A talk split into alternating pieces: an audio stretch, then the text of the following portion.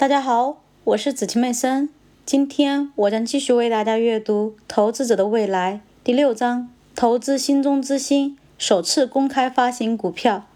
第八小节：风险投资家。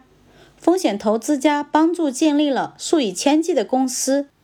其中包括像美国在线、太阳微系统公司以及基因技术公司这样家喻户晓的名字。风险投资家为许多公司规划了宏伟的蓝图，比如1995年，At Home 刚成立时，立志要让美国的每家每户都通过高速电缆在互联网上连接起来。这家公司于1997年7月以每股5.25美元的价格上市，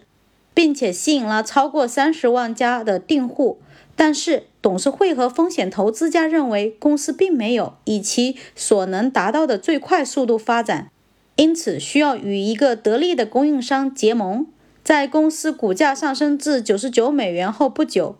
，At Home 在一九九九年六月出资六十七亿美元兼并了 Excite，这在当时是最大的一起互联网兼并。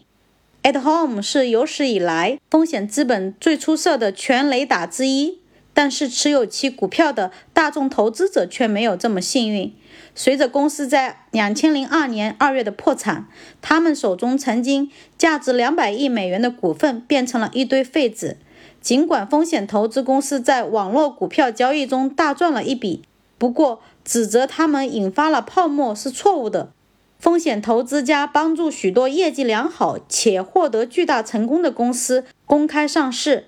在接下来的购买狂热中，他们也从未宣称那些由他们帮助建立的公司的股票真的值得投资者付出那么高的价格。